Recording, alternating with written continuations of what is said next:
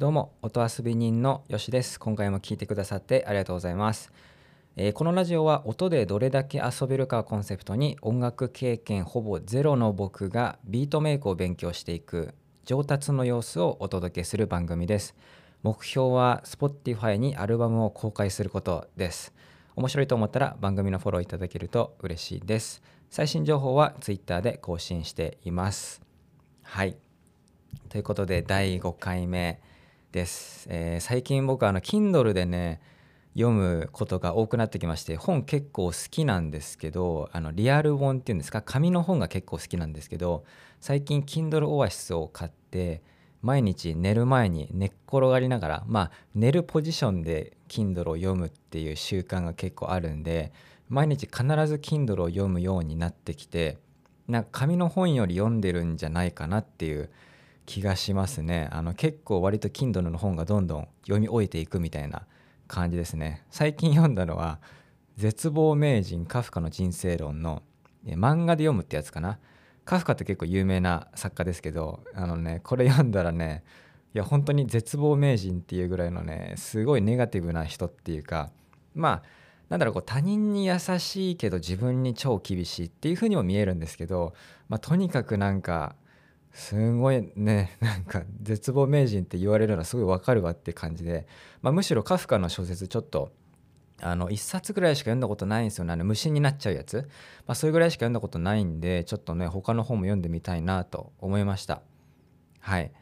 で今回ですねあのちょっとですね昨日あのちょっとねなんとなくあのソフトで遊んでたらですねそれっぽいメロディーが2つできたんですよ。であのまあちょっと明るめなやつと、えーちょっとダークっぽいやつ2つちょっと今日は、えー紹介して終わろうかなと思うんですけどあの、まあ、ちょっと前にねあのちょっとメロディーあのメロディできましたって言ってちょっと噛みましたけどあのメロディーできましたってこれちょっとねあのプレイしたことあるんですけど今回違うのは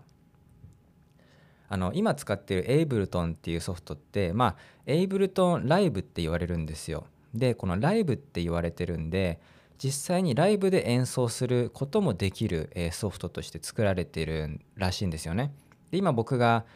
使ってる、前回紹介した Novation っていうブランドの、 Launchkey Mini、MK3 っていうのは Ableton と、まあ、連携するようにできてるんで、まあ、このキーボード上のボタンを押すことでその Ableton っていう、まあパソコン側のソフトの、操作もできるっていうなんかそういう作りになっていてで今ね僕あの Ableton っていうソフトを使う中であのーライブ演奏の画面で結構遊ぶことが多くて、まあ、ループっていうのを、えー作って遊んでるんですよね最近は。まあ、ループって何かっていうとフレーズを作ったらそれを永遠と繰り返しプレイしてでまた違う音を重ねてずっとプレイするみたいな結構ミュージシャンでねそういう演奏してる人多いと思うんですけど、まあ、それで結構遊んでいて昨日ねあこれやったらすげえなんか曲っぽくなるなっていう、まあ、あくまでぽくですけどね。で思ったのはあの、まあ、昨日なんかはちょっとね、まあ、フレーズ的なものを2つ作った時に、まあ、45個音を重ねるんですけど、まあ、そのねあの各トラックっていうのをミュートしたり、えーしなかったりっていうことすると急にね曲っぽくなってねうわすげえみたいな感じで思ってまあとりあえずちょっとねプレイしますよ、えー最初はですねちょっと明るめなやつプレイします。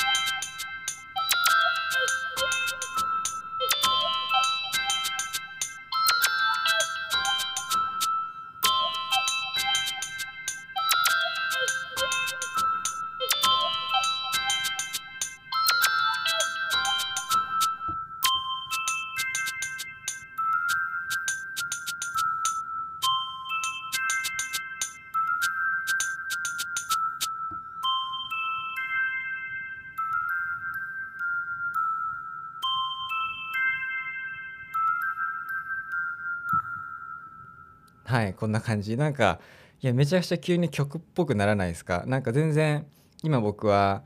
あのー最初1個のトラックプレイして次もう1個増やしてでちあの終盤で3つボーンって全部プレイするみたいな感じでやってるだけなんですけど急になんかねあなんか曲っぽくなったなっていう感じでちょっと昨日一人でテンション上がりながらやってましたね。いやこれはね楽しいっすね。やばいですね。はい、えーなんかねこういう明るめなイントロ BGM 作りたいですね、うん、ちょっと今一瞬これをイントロと仮定してちょっとプレイしてみますか、えーちょっと待ってくださいね。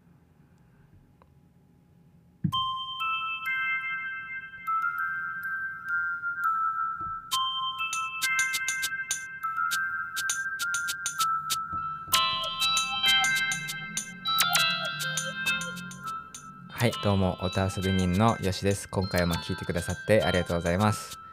あこんな感じね。こんな感じでバックで流しながらずっと喋るみたいなね。まあこんな感じですよ。いやこういう明るめな曲でちょっとねイントロを作りたいですね。ちょっと止めましょうか音楽。はい。じゃあ次ちょっとあのーちょっとねダークな、えー感じになります。ちょっと待ってくださいね。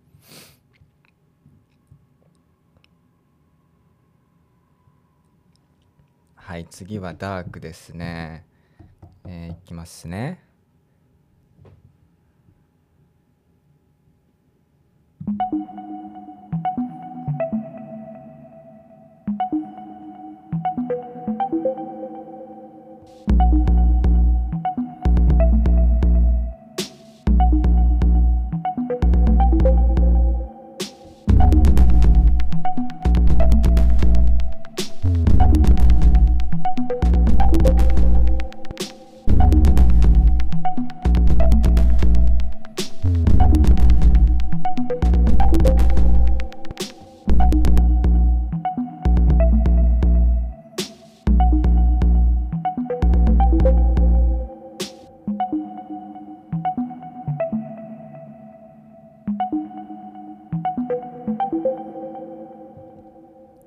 はいこんな感じです。はい。あのえっ、と前々回かな。あのトレント・レズナーっていう人がね作る曲が好きっていうあのナインチネイルズっていう有名なロックバンドの、えー人が結構最近あの映画の音楽を作ってるって話をしたんですけど、まあこの人結構昔からね結構ダークな曲作るんですよ。でこの人の、えー作る曲僕結構好きなんでなんかこういうちょっとダークなものも作ってみたいなっていうのもあるんではい。あの今回はちょっとこうダークなやつを最初に作ってでその次にさっきプレイした赤の目のやつを作ったっていう感じですね。いやこれ僕がまだ始めて1ヶ月経ってないですよね。経ってないんですよ。うん。あのまあこのラジオ自体はまだ始まって1週間も経ってないんですけどちょっと機材であのまあ機材をあの触り始めたところからカウントすると1ヶ月経つか経たないぐらい多分経ってないと思うんですよ。でそれでこんだけっぽいのが作れるっていうのはいやなんかなんだろうこのなんかほんと最近のなんていうんですかソフトっていうかキーボードっていうかすごい曲っていうのがなんか作りやすくなってるんだなっていうねまあ楽しいっすね。でこのラジオはまあその Spotify にアルバムを公開したいっていう目標で、まあ、やってるんですよね。であのまだねこの Spotify にアルバムを公開するってどんぐらいのものなのかって僕ちょっとまだ調べてないんですけど、まあ、それ調べずにこれを目標にしてってまあ Spotify にアルバムを公開するっていうのを目標にすればなんかすごいなんか曲作りすごい勉強をしなきゃいけなくなるからみたいな感じで設定してるんですけどなんか僕の勝手なイメージは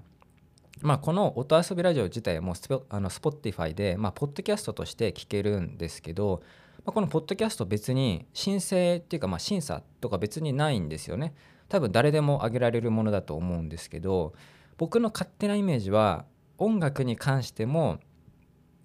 まあ特にそんな厳しい審査もしかしたらなんか最低限のルールとかあるのかもしれないですけどなんか別にそこに審査的なものはないんじゃないかなってね僕が勝手に踏んでてでそうなってくると Spotify にアルバムを公開するっていうのは全然ハードルをあの高くない目標になっちゃうんですけどあの言ったら審査ってものはないんで、まあ、もしないとしたらですけどね。だからここはなんか僕の中ではいかに自分の中でハードルを上げるかみたいな要は Spotify っていう場所で曲を上げるっていうのはあのこれぐらいのクオリティがないといけないみたいな最低限これぐらいないといけないでしょっていうその感覚っていうのをこれから自分でこう調べていって勉強していってでうわこういうハードルあるのかみたいなこのアーティストと並ぶことになるのかなんかそういうねあの調べていきながら、まあ、最終的に自分が納得できるあこれだったらちょっと Spotify に上げても大丈夫だろうみたいな判断をしてまあ、アルバムを公開すると最終的になんかそんな感じでなんか自分にこう厳しくいかないとっていうか自分でこのクオリティっていうのを自分で調べてあので自分で判断してあこのクオリティなら Spotify に上げてもいいかもってこう判断するみたいな感じなのかなっていうイメージをしてますね。はいということで今回は、まあ、昨日サクッとねサクッとっていうかまああの作業的に1時間ぐらいまず多分あの2つ紹介しましたけどあのメロディーを、